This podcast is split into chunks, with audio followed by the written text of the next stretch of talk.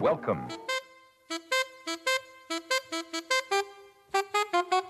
It don't mean a thing if it ain't got that swing. L'épopée des musiques noires. Joe Farmer, Nathalie Laporte. Fellas, I'm ready to get up and do my thing. jigida kani jigi misɛnya o man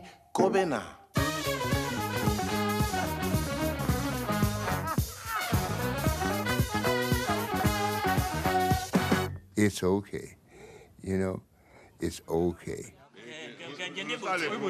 Eh, si, si, allez. au sixième morceau. Puisque au studio. Au morceau, Donc, à partir du cinquième, il y a aussi ça. Eh, ok. Hein, Comme ça. Euh, après.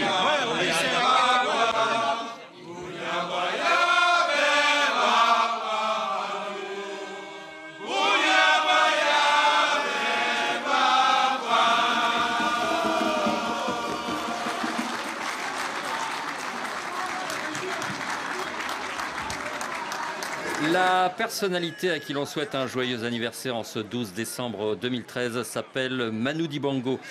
Il a alors 80 ans et l'on se presse pour être aux côtés du fringant patriarche. Les salutations, hommages, selfies, vidéos rythment cette soirée de célébration afro-parisienne, tandis que deux réalisateurs, deux documentaristes observent derrière leur caméra l'agitation bienveillante autour du héros du jour. Ce sera le début d'une aventure cinématographique de 5 ans.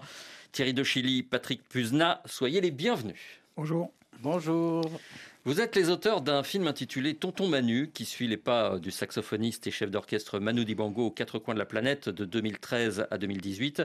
Et curieusement, vous n'aviez pas envisagé ce périple international lorsque vous avez initié ce projet, Thierry? Non, c'est vrai qu'on n'avait pas du tout envisagé euh, ce périple parce qu'on était parti euh, à la base euh, sur sa tournée des 80 ans parce qu'il devait faire euh, l'Olympia à Paris. Et euh, on s'était dit avec Patrick, tiens, ça serait bien de faire, on va dire, un film où on le suivrait un peu sur cette période, parce que quand même 80 ans, euh, presque 60 ans de carrière, c'était intéressant de parler de l'homme. Et puis on a commencé à chercher auprès euh, des diffuseurs potentiels le fait de pouvoir produire ce film. Puis on a subi quand même pas mal d'échecs dans ce sens-là, parce que c'était pas encore l'actualité de Manu. Et puis avec Patrick, on s'était dit, bah, même on a commencé à tourner, le personnage est quand même intéressant. Il y a quelque chose à raconter. Un homme euh, plein d'humilité, un humaniste euh, qui parcourt le monde. On s'était dit, tiens, on va le suivre. Et là, on est parti sans savoir où on allait s'arrêter.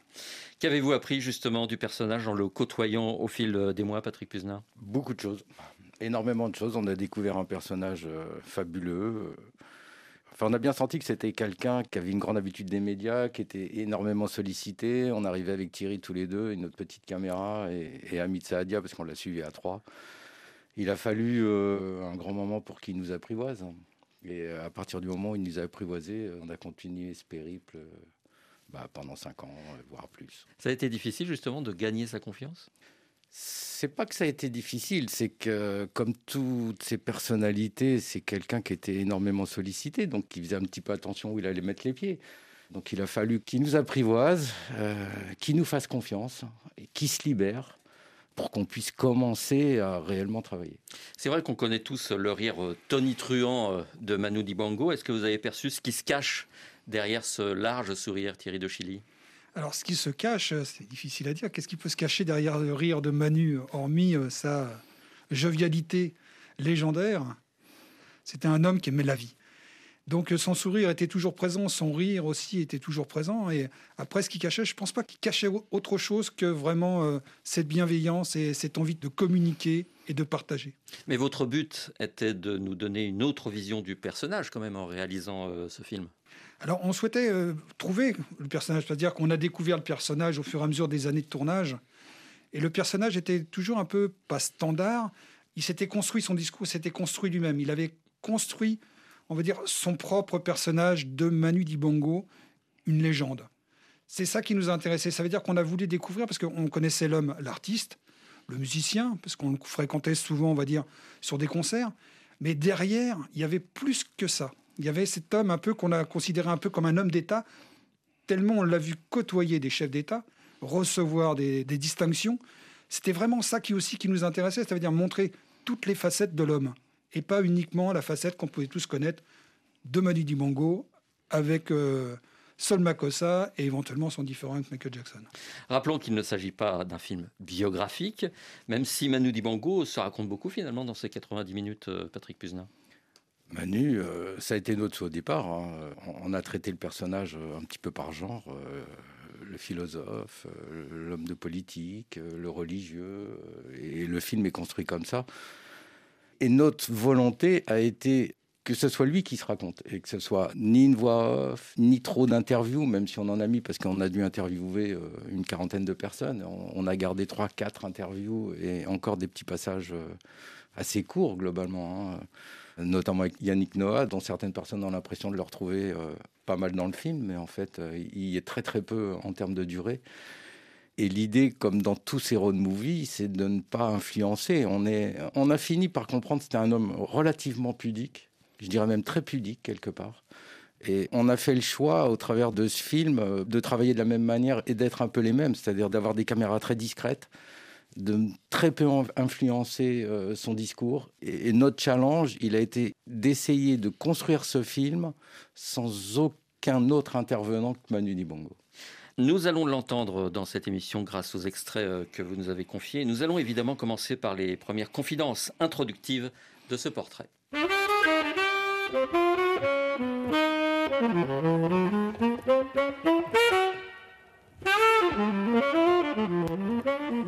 Est-ce que on devient musicien ou bien est-ce qu'on est musicien? Ça, c'est la question qui se pose toujours. Dans mon cas, je pense que j'ai toujours été musicien. C'est un fa, c'est un fa, hein? c'est un fa piano. Hein?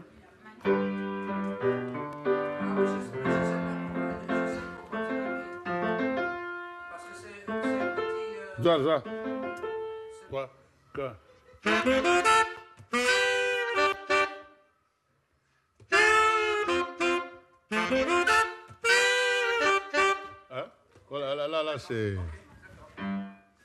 Le premier déplacement que vous faites euh, à l'étranger avec Manu Dibango, c'est à Londres. Et vous avez choisi, messieurs, dans votre documentaire, d'évoquer très vite un sujet épineux, l'adaptation euh, du gimmick euh, Saul Makossa par Michael Jackson. Est-ce que vous avez ressenti un certain agacement lorsque la journaliste de la BBC lui pose la sempiternelle question de l'accord juridique et financier Thierry de Chili De la part de Manu, oui, un agacement, euh, on le ressent bien d'ailleurs, il le dit dans le film, hein, il, il en parle très bien et c'est même assez drôle d'ailleurs. Quand on l'écoute, je crois que c'est une scène qui donne un certain attrait dans le film en même temps parce que on coupe court à la situation, c'est-à-dire que beaucoup de gens lui relatent cette histoire, beaucoup de gens parlent de cette histoire et nous on voulait pas rentrer là-dedans, c'était pas le but.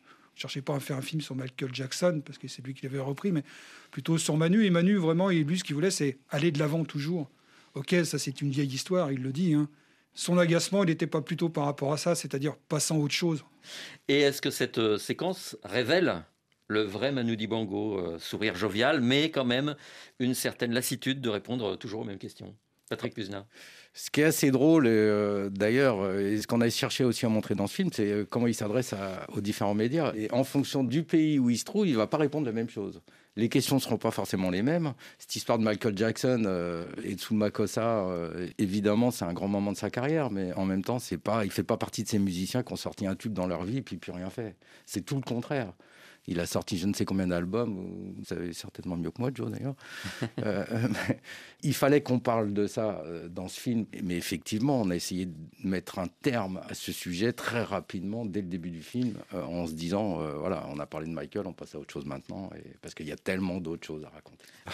Comme nous aimons rendre à Manu ce qui appartient à Dibango, voici Sol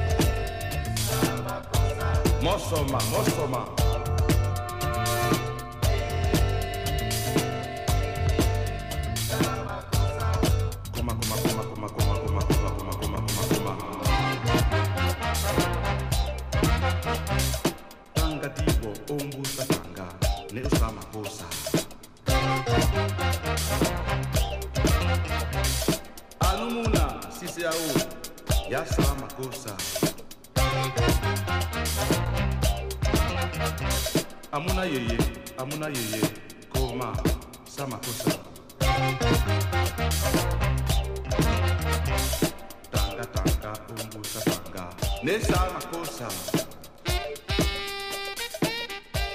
Makossa, le titre qui révéla Manu Dibango au public international. Et dans votre film, messieurs, vous le suivez à New York en 2015, car il doit jouer à l'Apollo de Harlem, 40 ans après sa première euh, apparition aux États-Unis.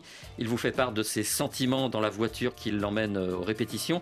Est-ce que vous aviez choisi ce moment intime au préalable pour qu'il se livre euh, davantage, Patrick Puzna Absolument pas. Tout se fait de manière très naturelle dans la manière dont on filme les choses. Encore une fois, c'est une caméra qui se veut vraiment pudique. On est là. Et il a des jours où il veut bien mettre le HF, des jours où il veut pas. Ça a toujours été un peu une petite bagarre avec lui, un peu tous les matins. Euh, mais à New York, non, pas du tout. À New York, on est arrivé euh, avec Claire et, et- Manu. On était vraiment Claire Diboa. Claire Diboa, oui, bien sûr, euh, sa productrice et manageuse. Et on s'est retrouvés tous les trois. hein. On s'attendait à, à, évidemment les musiciens, mais qui étaient dans un autre hôtel. Et moi, j'étais dans un petit Airbnb à Harlem, hein, à côté de l'hôtel de Manu. C'est un moment chargé d'émotions où j'ai eu quelque part cette chance de me retrouver vraiment tout seul avec lui parce que Claire avait beaucoup d'autres choses à faire. J'ai vraiment passé ce moment-là euh, un peu seul avec lui. Euh, je suis rentré avec lui euh, tout seul dans le backstage de l'Apollo Theater avec une organisation à l'Apollo qui est énorme. Ils doivent être, je ne sais pas combien, une quinzaine, vingtaine à gérer le théâtre. C'est quelque chose de vraiment grandiose. Et Manu, ce moment dans la voiture, ça s'est fait vraiment naturellement. On était tous les deux, on venait de prendre un petit déjeuner dans le centre de New York. Et euh, j'en ai profité pour sortir la caméra. Il n'a pas voulu mettre le HF, mais j'avais le micro de la caméra. Et toujours essayer de discuter avec lui sans poser de questions. On n'est pas journaliste, euh, d'essayer de le faire réagir en l'écoutant surtout et en le laissant s'exprimer euh, au maximum. Diriez-vous que ces cinq années de voyage transatlantique de Paris à New York, de Rio à Abidjan, étaient comme une tournée d'adieu à ses yeux, comme s'il fallait revenir sur les lieux de son épopée, Thierry de Chili? Tournée des dieux, je ne sais pas si on peut exprimer ça comme ça. En tout cas, je pense qu'il avait déjà dans la tête le fait de nous avoir acceptés, d'imaginer laisser, on va dire, euh, une empreinte de qui il était, de ce qu'il a fait et de ce qu'il a pu dire. Voilà, c'est plus dans cet esprit-là. Après, on a profité, on va dire, de tous ces déplacements pour euh, en même temps raconter son parcours, parce que c'est lui qui se raconte. À chaque fois, on se retrouve dans des situations où, quand on est à Abidjan, il va parler de l'orchestre philharmonique qui avait été développé à l'époque. Quand on va se retrouver au Cameroun, bah, il va parler encore de comment il a commencé, quand il a quitté. Quand on va se retrouver à Paris, à Saint-Calais par exemple, bah là c'est pareil, on va dire son passé revient et ainsi de suite. Voilà.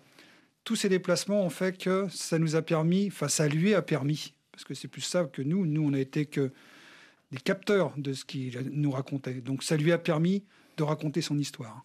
Était-il le même homme en fonction des endroits euh, où il se présentait? Était-il le même Manu Dibango à Kinshasa ou à Rio, par exemple? À chaque fois, il avait une, euh, une image différente.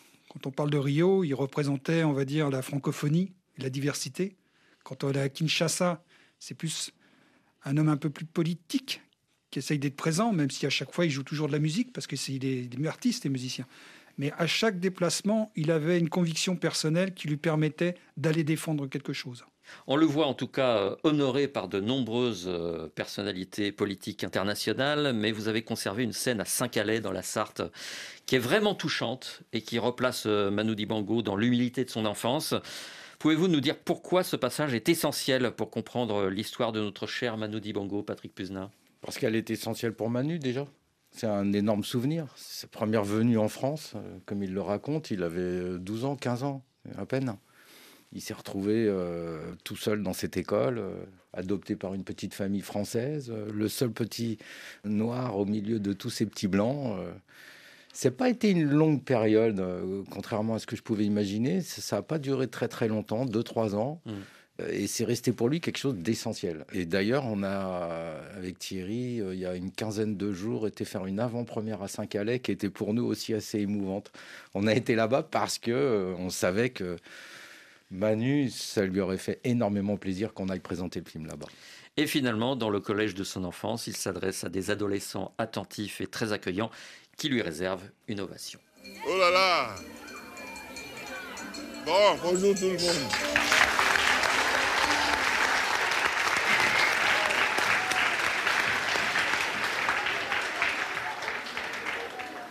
Monsieur le maire, euh, Madame la principale, Michel, mes chers amis, très chers, chers comme ça et chers dans la chair aussi. Bon, cette histoire-là, c'est en général, c'est en forme de conte. Il était une fois un enfant du Cameroun, issu de la colonisation de la France, qu'on appelle la France d'outre-mer. J'ai eu la chance d'avoir des amis tout de suite, et j'ai la chance dans ma vie d'avoir encore ces amis-là, ce qui prouve qu'il y a beaucoup de choses qui sont possibles dans la vie quand on, cherche l'amour, le vrai amour, derrière la couleur de chacun de nous, il y a quelqu'un. Et c'est ce quelqu'un qu'il faut chercher dans la vie. Alors bonne route les enfants.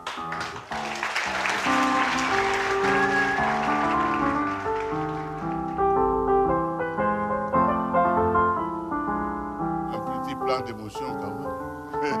Un petit plan. Élève du bango au tableau. Au tableau.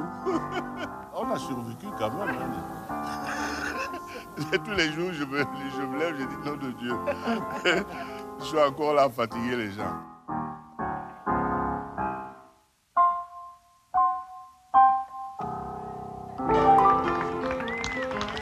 C'est pour moi le moment le plus émouvant de votre film, euh, messieurs. Manu Dibango semble transmettre le flambeau aux générations futures. Comment avez-vous vécu ces instants personnellement Thierry de Chili ou euh, Patrick Puzna Personnellement, quand on est allé sur place, euh, déjà il y avait de l'émotion hein, avant d'arriver. Et c'est surtout ce qui était agréable à voir et à ressentir, c'est quand il a retrouvé ses copains d'enfance. quoi. Tous les gens qu'il appréciait sur place. D'ailleurs, on voyait une différence en- entre eux. C'est assez drôle. Physiquement, il y a quand même quelque chose qui est différent entre les deux. Ils en jouent un petit peu. Mais c'était, on sentait euh, qu'à chaque fois, quand il revient sur ses traces, quand il revient à Saint-Calais et surtout dans cette école-là, vraiment, on sentait l'émotion. Puis ça se sent dans sa voix aussi quand il s'exprime, quand il essaie de raconter son parcours. Puis c'est quelqu'un qui a un cœur tellement énorme, il le dit. Et puis il est fidèle. Quand il parle de ses amis, euh, voilà, été ses amis, euh, ça fait euh, 60 ans, 70 ans. euh, à un moment donné, euh, ça compte, quoi. Est-ce que vous avez le temps de vibrer comme le spectateur quand vous êtes derrière la caméra, Patrick Puzna Oh là là, plus que vibrer. Ah, Il y a des moments différents quand on attend euh, une information, qu'on se dit tiens, euh, celle-là, on aimerait bien qu'ils nous la disent, euh, histoire de pouvoir monter le film, ça serait bien. Et des moments de concert où, où là, on est, euh, je sais pas combien de fois, je me suis retrouvé tout seul à deux mètres de Manu sur scène. et là, je danse avec lui et je danse avec la caméra. C'est un vrai bonheur, c'est un vrai grand, grand moment. À la fois, il faut arriver à faire de belles images et à la fois, il faut écouter ce qui se passe et suivre ce qui se passe. Et, on est plusieurs, on on a tourné souvent à deux, trois caméras. C'est-à-dire qu'on se fait des petits signes, on essaye de se caler sur des endroits où on n'embête personne, mais où on sait qu'on va attraper une autre richesse d'images. C'est pas un métier facile. Hein. Vous vous retrouvez sur scène avec une caméra, il faut changer les objectifs, il faut, on est dans le noir. mais euh, mais c'est ça. Et en même temps, euh, on laisse beaucoup tourner parce qu'on n'a pas trop le choix. On attend cette information, on veut pas la rater. Donc quoi qu'il arrive, on tourne. Euh, on s'est retrouvé euh, pour terminer avec quelque chose comme 120 heures de rush euh, Ah. pour monter 1h30 de film. Ah ouais. Après 50 tournages, 120 heures de rush, ça paraît beaucoup, mais en même temps, c'est pas si énorme que ça. Quoi qu'il en soit, vous avez remonté le temps avec lui, notamment euh, lorsqu'il évoque euh, ses goûts musicaux, les Duke Ellington, Charlie Parker, Sidney Bechet, une séquence euh, qui a été tournée au caveau de la Huchette, un des hauts lieux du jazz traditionnel à Paris, celui du swing néo-orléanais, où il se produisait depuis des décennies. Il avait d'ailleurs enregistré en 2007 un album entier consacré à la Nouvelle-Orléans avec son ami le vibraphoniste Danny Doris et le batteur Daniel Bechet, le fils de Sidney Bechet.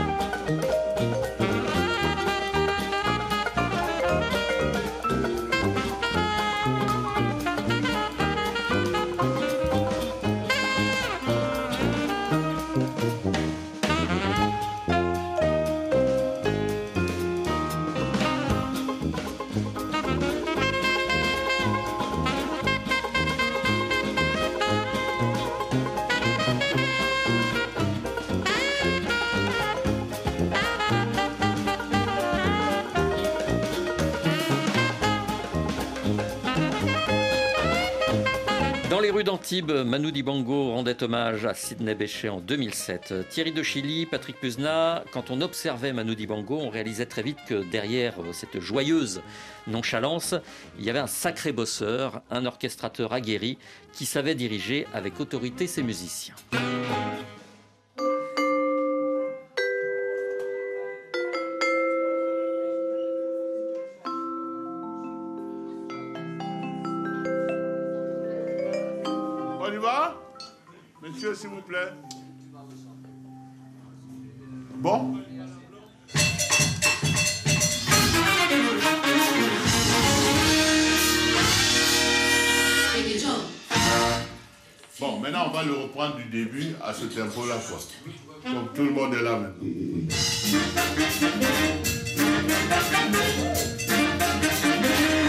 Piano, piano.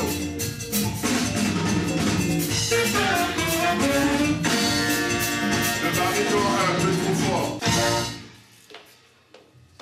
Voilà, maintenant, merci. Il reste à faire la bonne balance. Rappelez-nous où et quand se déroule euh, cette séquence, euh, Thierry de Chili? Alors cette séquence a été euh, enregistrée au studio Co en pleine répétition avant son concert de l'Olympia, Donc à Paris. à Paris exactement. Est-ce que vous avez le sentiment, comme moi, que le chef d'orchestre a longtemps été euh, mésestimé au profit du saxophoniste chaleureux et rieur? Je pense que le public ne se rendait pas compte de qui il était réellement. Hormis le fait de l'entendre jouer ses musiques, personne ne savait réellement qui il était. C'est pour ça qu'on a voulu euh, raconter un peu, puis le mettre, on va dire, dans toutes les situations possibles qu'était l'homme. À chaque fois, on le retrouvait bah, en enregistrement, en concert, en déplacement. Donc, on a, on va dire, tout le panel de ce que pouvait euh, vivre Manu Dibango. Quand vous le filmez au Brésil, alors qu'il est le porte-parole de la francophonie euh, lors des JO de Rio en 2016, il se produit avec un orchestre symphonique. Est-ce pour vous une manière de montrer l'éclectisme et l'ouverture d'esprit du personnage? Bien sûr, de montrer qu'il avait envie de faire plein de choses. Et ce qui était plutôt sympa, c'est de voir dans l'avancée de sa carrière qu'il a voulu terminer par du symphonique. hein. De montrer tout simplement son éclectisme de musicien. Oui, je pense que c'était ça. C'était, il avait envie d'aller plus loin et de mélanger, on va dire, les cultures musicales dans ce sens-là. C'était ça qui lui tenait aussi beaucoup à cœur. C'était montrer que de la musique africaine à la symphonique, il y avait moyen de lier les deux et puis de, de s'accorder pour sortir quelque chose de magnifique. Est-ce que devant la stature de cette grande figure de l'épopée des musiques noires, votre synopsis a changé en cours de route? Est-ce que ce film vous a échappé d'une certaine manière Thierry de Chili? Oui, on peut dire ça, parce qu'on a commencé à écrire le film pour raconter une histoire, puis comme l'histoire s'était axée d'abord principalement, on va dire, sur ses actualités propres, donc il fallait à chaque fois raconter une histoire. Donc on a été complètement dépassé, parce que comme on n'arrivait pas, on n'a pas trouvé de diffuseur à ce moment-là, et puis bah, nous, on a voulu aller plus loin, bah, on s'est retrouvé confronté à chaque fois sur ses déplacements, sur ses envies. De temps en temps, euh, Claire Diboa nous appelait en disant Ah Manu, il aimerait bien que vous soyez là, parce qu'il va aller voir telle chose. Donc on prenait nos caméras, on courait, on allait filmer. Donc on s'est en, même temps laissé entraîner par euh, son actualité propre. Donc c'est pour ça que c'est devenu un road movie, comme le disait Patrick, parce que on a suivi, on l'a suivi régulièrement, euh, à chaque fois qu'il y avait besoin, dans tous les endroits. Puis à chaque fois qu'on discutait avec Manu et avec Claire et l'entourage, on se disait est-ce que ça, ça va raconter quelque chose en plus dans notre film? Qu'est-ce que ça va pouvoir apporter? Puis à chaque fois, bah oui, ça, ça apporte, ça, ça apporte. Il y a plein de séquences qui sont pas montées, qu'on a tournées aussi, mais qui apportaient peut-être moins à ce moment-là, quoi. Quel est le plus bel hommage rendu par tous ceux euh, que vous avez interviewés pour ce film? Yannick Noah, je pense, qui parlait de lui parce que c'était plutôt famille. Je pense que c'est intéressant. Après, il faut peut-être voir avec Patrick. Il a fait, on a chacun vécu des choses un peu différentes, perçu des choses différentes. Peut-être que lui, il a peut-être aussi d'autres choses à, à nous dire. Moi, je dirais, euh, comme ça, pour rester sur ce qu'on a pu monter dans le film, Mhm. euh, Petit Gérard. J'ai beaucoup aimé sa petite intervention qui est pas très longue. Il nous dit euh, Manu Dibango n'est pas un homme euh, très savant, mais, mais c'est un grand savant. Monsieur Petit Gérard est administrateur de la SACEM, qui connaît très bien Manu Dibango, et j'ai beaucoup aimé ça. C'est euh, même à l'image de ce film, c'est-à-dire que c'est pas un film euh, intellectuel qui a été écrit. euh, Enfin, si, on l'a écrit au départ, et comme disait Thierry, on a fini par suivre l'actualité de Manu et, de garder cette caméra très pudique. Ce qui n'empêche qu'à mon avis, c'est un grand film quand même. Pour moi, le plus bel hommage, c'est celui du pianiste cubain Omar Sosa, qui le compare tout de même à Miles Davis.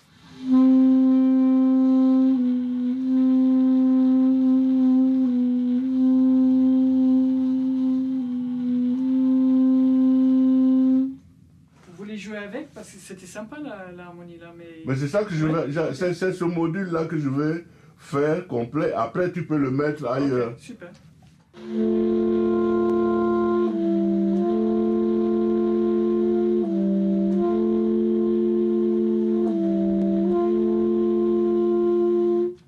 Peut-être ça peut marcher si. C'est ça, c'est ça. Yeah. I, let- I let one party. See, for me to do, for me to. Yeah. That's it. Play with Manu was like, a, in a way, if I play with Miles Davis. Thank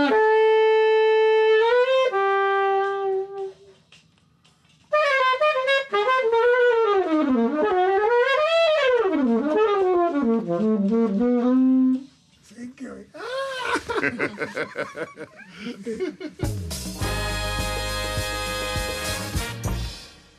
Un instant figé dans le temps, la rencontre euh, en studio entre Manu Dibango et Omar Sosa.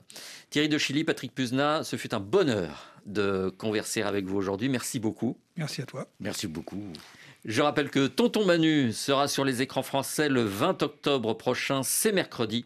Et je ne peux que recommander ce film fidèle à, à l'homme, l'artiste et l'icône que fut Manu Dibango. Félicitations à tous les deux. Merci. Merci. Et puisqu'on parlait d'Omar Sosa il y a un instant, je vous informe que ce merveilleux pianiste cubain fera paraître un nouvel album le 22 octobre prochain en compagnie de son alter ego, le virtuose de la cora, Sekou Keita. Ce disque s'intitulera Suba qui veut dire l'aube en malinké.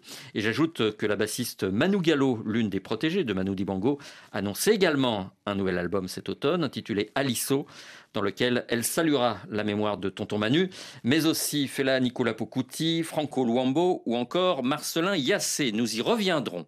L'émission du jour a été réalisée par la chef d'orchestre de l'épopée, Nathalie Laporte. Passez une bonne semaine. On se retrouve dans 8 jours. Dans 30 secondes, le journal.